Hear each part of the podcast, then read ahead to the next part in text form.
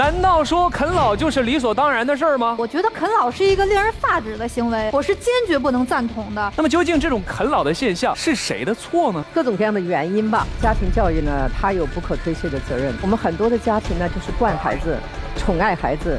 孩子要什么给什么，他觉得寄钱就是爱孩子，让孩子觉得父母有很多的钱。啃老，他对个人而言会有什么危害呢？这样的人呢，最后是被社会抛弃，被家庭抛弃，他其实自己也抛弃了自己。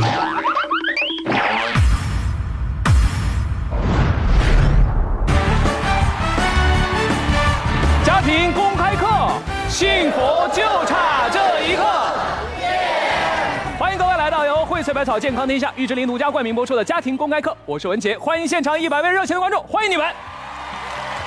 借着大家热情的掌声，再来欢迎一下我们节目当中重量级的嘉宾，他就是国内金牌婚恋问题专家陈云老师，欢迎陈老师！观众朋友，大家好，快请坐啊！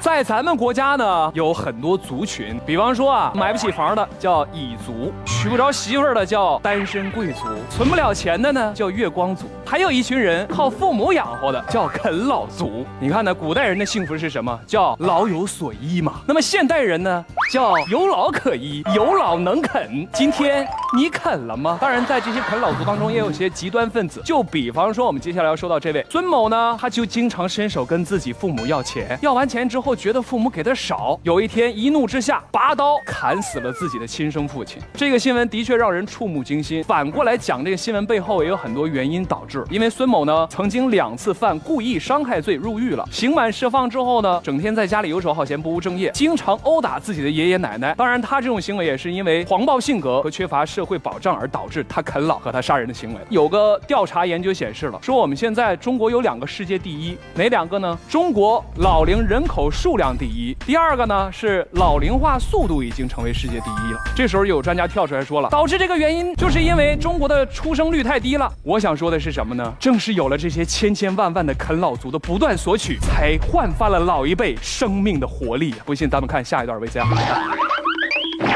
小欧啊，小欧，哎呀妈呀，怎么回事啊？哎呀，你跟妈慢慢说，哪儿不舒服啊？我疼啊！哎呦，这儿疼啊！哎呀，这么多的血呀！啊！哎呀，小欧，不行，咱得上医院。走，啊赶紧，妈带你上。哎呀，妈，不用上医院，医生说了，让我在家好好休息休息就行了。啊，都怪谷雨，三天两头的总出差，我在家想喝水也没有人给我倒。妈，没有人照顾我，这个孩子我还是不要了算了。别胡说八道，哪能不要呢？这是第一胎，太重要了。妈无论如何都得让你保住。还是我妈理解我，还是我妈对我好。哎呦，我的宝宝怀孕啦，又要生啦。行了，古雨，去把他东西收拾一下，我们回家。看完这个 VCR 之后啊，我心里边就在想，我们老话说得好，叫家有一老，如有一宝。没想到这一宝最后变成了支付宝。我们身边呢也有许多啃老族的存在。我有一个朋友叫朱哥，他就是一个典型的啃老族，买房子、买车要钱，连出去旅游度假也管爸妈要钱。我就问他，我说你就不怕哪一天把你们家这点家底儿给整没吗？他说了一句啊，没事儿啊，俺妈说了，他要没钱的话，还跟俺姥爷借去。你说摊上什么人了？太奇葩了。那说到这儿，我想问一下，难道说？说啃老就是理所当然的事儿吗？来，带着这个问题，我们听听下面两位怎么说吧。天呀，别说啃老是理所当然了，我觉得啃老是一个令人发指的行为，我是坚决不能赞同的。啃老族不是说满足了自己基本的这个吃饱饭，然后有地方住这么一个要求，而且往往很多年轻人他奢华浪费，他把父母的这个辛苦不放在眼里，所以我觉得这一点是特别可恨的。事实上，很多的年轻人都在啃老，这其实是一个社会的现实的无奈。为什么？因为年轻人刚刚毕业，在大城市里面生活，使得自己没有太多的经济能力能够养活自己。这个时候，适当的问家里要点钱。我觉得在一定程度上它已经是一个事实，我们必须要看待这个事实。我也承受着这个高房价的压力，我也承受着工资低的压力。可是我为什么那么独立上进？我一点都不靠家里呢？但是我觉得这个啃老啊，首先得分清一个情况，它分两种，一种是拼爹的，一种是坑爹的。拼爹是人家本身就是富二代，人家家里有钱，想要多少要多少，其实你根本就不用管人家，你只有羡慕嫉妒恨的份。所以这个部分可以不用管。第二个部分呢，就是有些坑爹，问家里要钱的时候都是感觉到有些不好意思的。事实上，我们都有一点点无奈。这个时候，我觉得可能我们年轻人有些喜欢外表上的虚荣，但是在一定程度上，其实我们都在忍辱负重，知道吗？就是我们既然选择了远方，我们必须要风雨兼程。哎，我觉得你特别的会概念的混淆视听啊。他说的这个不是啃老族，他说的这个叫败家子儿。败家子儿的前提是什么呀？败家子儿前提首先你得有家可败啊。首先咱们的父母养老都是一个很大的问题，哪有家让你可败呀，大哥？所以啊，我没有说今天一定要到败家的这种地步。事实上，我们必须要正视这样一个社会现实，我们不需要有对错的道德批判去批判它。所以今天这个啃老这个事情，我们应该把它放出水面上来看，这样我会觉得更加容易轻装前行。谢谢两位，两位辩手真是针尖对麦芒啊，各有各的道理。我忽然想起前几天呢，我认识了一个商界精英，我就问他成功的经验是什么。他告诉我，从小的时候，他爸爸给他一个苹果，他没舍得吃，他用这个苹果换了一根笔，用笔又换了一个游戏机，用这游戏机又换了一台电脑，就这么一路换过来。我拍手称赞他，太羡慕你了，你的小时候就这么有商业头脑啊！你一定是一步一步这么成功的走过来的吧？他说不是，前两天他爸刚去世，他继承了一笔遗产啊，我当时就懵了。那我想问一下陈老师，您说这个啃老族和啃老现象是一回事吗？啃老现象和啃老族不是一个概念。啃老现象呢，一个呢就是他自己也工作，他也有收入，但是呢他想过得更好一点儿，所以不时呢就向爸爸妈妈去要钱，改善生活锦上添花。我觉得这种呢就还不属于啃老族，我们不要给他贴这种标签儿哈。那另外一种呢，就是他有工作能力，呃，他也有大学文凭。但是他不想去做那个工作，他就在家待着。那这种人呢，就待在家里，就纯粹是吃老人的。那这种呢，就叫啃老族哈。另外呢，从啃老的这个现象来说呢，也有两种哈。一种呢，就是叫这个生活方式的选择，他就选择，特别是我觉得比较多的，鉴于富二代、官二代的这个孩子。他觉得他父母的钱他几辈子都用不完，他不用去干活所以他就在家作为生活方式，他选择在家养尊处优啊，无所事事、游手好闲这一种。那另外一种呢是无奈的过渡型的这样的一个选择，比如说他工作下岗了，暂时还没有找到别的工作，但是他是在努力找工作的，他早晚也去工作的。但是这一段过渡期呢，他不得不依赖父母的收入来养活他，那这也不叫。啃老族为什么现在会有啃老族的出现呢？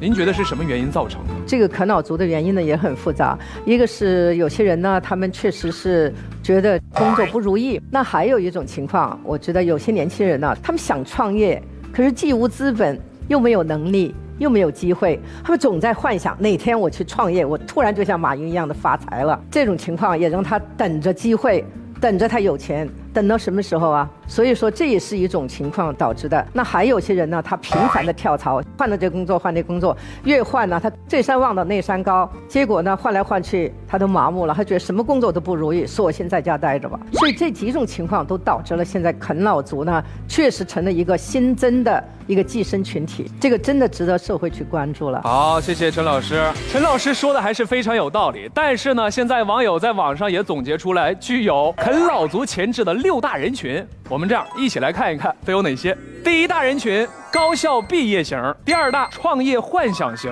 第三种，频频跳槽型；第四种，下岗型；第五种，一劳永逸型；第六种就是啥也不干，臭不要脸型的。这六类都已经出来了。这样吧，咱们现场呢也来做一个调查，看一看各位身边有没有跟这个六类人群能够对号入座的人。我有一个谈了四年的男朋友。可是现在不想谈了。一年前我们大学毕业之后，他就一直游手好闲，也不肯踏实工作，整天就是靠父母的钱生活，就是一啃老族。所以我觉得跟他在一起根本看不到希望，看不到未来，对，看不到未来。你今天来对了，正好碰上陈老师了，让陈老师帮你解答一下吧。当然该分手啊！这样的人他没有一点起码的信用基础，他怎么将来养家活口啊？他啃他妈还不够啊，将来你要有工作他还啃你呢。无论是男方或者女方，起码有自食其力的能力。才可以进入婚姻。我个人的看法是这样。其实我觉得啃老肯定是一件非常不好的事情，这里边也肯定存在一些非常长远的危害在其中。那陈老师，您觉得啃老它对个人而言会有什么危害呢？我觉得从个人的角度来说，这种啃老的人呐，他无所事事、游手好闲，他的生活没有情趣。现在他的父母在，他啃；父母不在了呢？啃谁呀？所以这种人是没有前途的，这种人是受社会厌恶，他自己的自尊心和自信心也完全摧垮了，他那种精神上的进取心完全消磨了。我觉得这样的人呢，最后是被社会抛弃，被家庭抛弃，他其实自己也抛弃了自己。啃老的话，会对家庭也造成一部分的影响。他肯定说严重的降低了家庭的生活水平，而且他在家里老那么待着，父母家人都看着他这样的情况，那么家庭气氛会非常的恶劣，而且。且影响到家庭关系，因为没有父母说一句话都不去批评他的，那这样呢，他心里也不痛快，家人也不痛快，造成了家庭关系的紧张，所以家庭呢也是面临着一个啃老的孩子话，非常的危险。有了个人影响和家庭影响之后，势必会有社会影响。你说社会把你培养出来，中专也好，大专也好，大学也好，是付出了极大的社会成本，那你去不工作？那就是人力资源的极大的浪费、闲置，对这个社会的投资成本的一种浪费，而且最终这样的人多的话，拖累了社会经济的发展，所以社会绝对不欢迎啃老族的存在。好，谢谢陈老师。听陈老师说完，我觉得啃老的现象还是挺可怕的，简直就是一职无业，二老啃光，三餐饱食，四肢无力，无所适从，六亲不认。那么究竟这种啃老的现象是谁的错呢？来，我们听听下面两位怎么说吧。我觉得这个啃老族的出现呀，跟这个父母的溺爱有很大的关系。比如说吧，我上大学的时候，我妈对我其实要求挺高的，而且我们家经济条件也还不错。但是我妈就说你肯定不能靠家里，所以说我大学四年一直在外面找兼职啊，然后进行社会实践。所以说我大学的学费跟生活费都是我自己挣的，而且这些社会经验呢，也对我特别大的好处。所以我毕业了以后找了一份特别好的工作。我觉得让子女独立，其实动物界也有很多这样的行为，比如说老鹰，老鹰生了小鹰以后呢，然后就会把小鹰叼出自己的这个鹰巢，然后让小鹰赶紧的在天空中翱翔。可能虽然面临的这个小鹰会被摔死的这么一个风险，但是我觉得还是利大于弊的。你觉得呢？但是我觉得父母的爱永远都不忍苛责的。我们应该想一想，我们自己是不是哪里错了？我们生活的环境有没有错？我们自己如果努力一点，我们在大城市生活的时候，我们找到一个能够匹配自己的工作，而不是去漫天的想着那些所谓的梦想的东西，是不是更好一点、更实际一点？我觉得中国的父母有一个很大的问题，就是不懂怎样去爱自己的孩子。比如说，孩子伸手说我要这个，我要那个。父母就直接给了，你觉得这样是一个特别好的行为吗？父母应该对他加大教导，然后让他接触不同的人，给他提供其他的不同的社会实践的机会。我觉得这些东西都比直接给钱好太多了。我觉得父母的爱是没有错的，如果一定要苛责的话，我觉得苛责一下自己努不努力，苛责一下我们这个社会有没有给予我们机会和给我们就业的竞争的少一点压力。我觉得这才是我们应该思考怎么解决这个问题的一个主要的途径。永远只是苛责那些爱我们的父母，我觉得有些残忍。我没有苛责，我只是说他们爱的方式不对，可以转化为一种效。所以问题就在嘛，方式不对，但是爱还是对的，对不对？好，谢谢两位。双方的观点是这样的，觉得啃老现象存在，到底是谁的错呢？有人认为是父母的错，有人认为是子女的错。这样吧，我们还是请陈老师给我们评判一下，到底是谁的错？这个呀，确实是一个很复杂的问题。我觉得，首先我们来看家庭教育呢，它有不可推卸的责任，因为父母吧，养育孩子，其实从小应该培养孩子呢，就是。勤俭节约，将来要自食其力，不能依赖父母。但是呢，我们很多的家庭呢，就是惯孩子，宠爱孩子，孩子要什么给什么。我看到一些打工层很辛苦的挣那点钱，他不是说去怎么样爱孩子，他觉得寄钱就是爱孩子，让孩子觉得父母有很多的钱，所以他就无尽的要。现在你就给他，就让他啃老，就让他不想工作。你像国外，他有很重的财产税来限制你把财产给孩子。我听说是有的富人，如果他把财产当做做遗产去给孩子的话，这个遗产税收的他就所剩无几，这样的孩子就没有一个啃老的一个愿望。所以我觉得我们也是从这方面。另外呢，我觉得还有文化上的原因。中国有一个文化传统，以前传统社会。好兄弟几个就分家产，好像说这个家产就是该几个人来瓜分的。所以说呢，人们就有那习惯说，哎，老人的这个钱将来终归是要给我们的。所以说这个老人呢也愿意让孩子啃。另外呢，我们现在比如说这个家庭养老哈，这个独生子女吧，这个老人呢到了孩子大了也孤独寂寞。他也愿意跟孩子在一起，愿意跟孩子在一起，孩子又挣不到这么多钱，工作压力又大，生活压力又大，怎么办呢？那家长呢，就是会把钱所有的都掏出来给了孩子，那这样的话就是。家长也愿意被孩子啃，这个孩子呢也觉得很乐得。父母的钱就是自己的钱，也分不清哪是父母的劳动，哪是自己的。因为我觉得我们社会风气呢，你看我们演的那些电视剧，很多都是些高级的产品。所以现在有些人呢，他工薪阶层钱不多，但是呢，他有享乐的风气。我本来维持一个基本生活可以了，但是别人买了车，我也得买车；别人换了车，我也得换车。哈啊，别人去旅游国外新马泰，我也去新马泰。这种奢侈的要求呢，也导致。的这个家庭力所不及，而且这个坏处啊，还在于就是他把老人将来养老的钱都给拿去他奢侈了以后呢，我们现在就说家庭养老，这个家庭养老没有资本，将来老人没有钱养老怎么办呢？把贫困转嫁给社会，又增加社会的这个福利的成本，所以这些问题都是非常危险的。我觉得各种各样的原因吧。我们都应该通过各种渠道去解决，当然，首先是家庭教育来解决。掌声谢谢陈老师。哎呀，听完陈老师的这番讲解之后，我个人觉得啊，真的，父母应该好好的去反思一下自己，为什么自己的孩子不蒸馒头也不争口气呢？我听很多啃老族这样形容自己跟父母的一种情况和状态。他们说感情真啃得深，感情铁啃出血。那如果说我们家里边真有这样一个啃老的孩子，我们应该父母去做一些什么事情去应对呢？我觉得父母首先要认识到这一点，你没有义务去养他一辈子，因此你要及早告诉孩子，父母不能养你一辈子。那另外呢，我觉得还有很多的渠道，比如说我们刚才讲的两种啃老哈，一种呢就是。作为生活方式的选择，就是不去工作，有事儿他也不去干。对，那么对一种作为生活方式的选择，我觉得这个要对个人进行教育、负责任。我希望有些家庭，就算你有钱，你要严格的限制那些个有工作而不想去工作，就想寄生在父母身边那些人，要对他进行严格的。经济限制，当然你不能让他活不下去，但是你不能够说大把除了活得下去，跟你吃饭已经不交钱了，你还要给他很多钱去享受、去买车、去这个旅游。那我觉得这种交管对成年人呢，尤其是不可以了，要限制他们。那另外一种呢，就是无奈的一种过度现象。那我觉得第二种哈，无奈的过度现象，他也是想工作，但是他没有适合的工作，或者暂时找不到工作。那我觉得我们社会呢，应该尽可能创造多一些的各种层次的就业机会。另外，社会应该成立多一点的职业服务机构，来帮那些个有不同层次的学历的人呢，找到匹配的工作，包括没有学历的进城打工的，给他们找到适合他们的工作。也应该呢，对这些个失业的人员呢，集中在一起呢，也对他们一些啊基本生活能力的一些教育培训，我觉得这个是需要的。我觉得还是要。想办法来解决吧。好，谢谢陈老师。接下来呢，我们用一张图片一起来共勉一下吧。这张图片，断奶光荣，啃老可耻。要学习这些年轻人，我们要勇于担当起赡养老人的责任，对啃老说。不在这儿也要提醒电视机前各位观众，如果您对自己的婚姻家庭生活有什么疑问的话，请扫描我们屏幕下方的二维码，加入到我们的微信公众账号当中来，我们会为您答疑解惑。好，接下来照例进入我们的课间问答时刻。结婚后，老公眼里只有工作，没有我，我该怎么办？结婚之前你们交往多长时间？你了解这种情况吗？如果他爱你的话，他眼里头就算他工作再忙。他也会抽时间来陪你。就是出来工作三四年了，然后老婆家里人还是觉得我挣的少，然后有时候有点瞧不起我，不知道该怎么面对他们。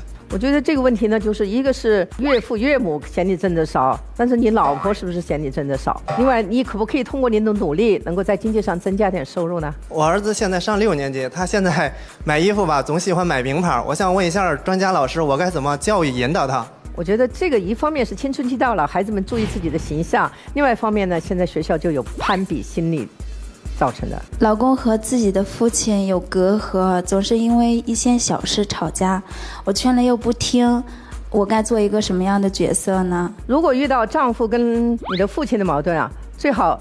你劝你的丈夫，让你的妈妈劝你的父亲。老公和我挣的都不多，但是我的姐妹们都互相攀比名牌包包什么的，我心里很失落，我该怎么办？量力而行呢，家里的财务是两个人要过日子的。好，谢谢陈老师。发誓不做啃老族，自力更生更幸福。再次感谢各位收看我们这一期由荟萃百草健康天下玉芝林独家冠名播出的家庭公开课，我是文杰。如果您对自己的家庭生活有什么疑虑的话，赶快扫描屏幕下方的二维码。加入到我们微信公众账号当中来，我们会为您答疑解惑。这期节目就是这样，感谢各位收看，下期再见。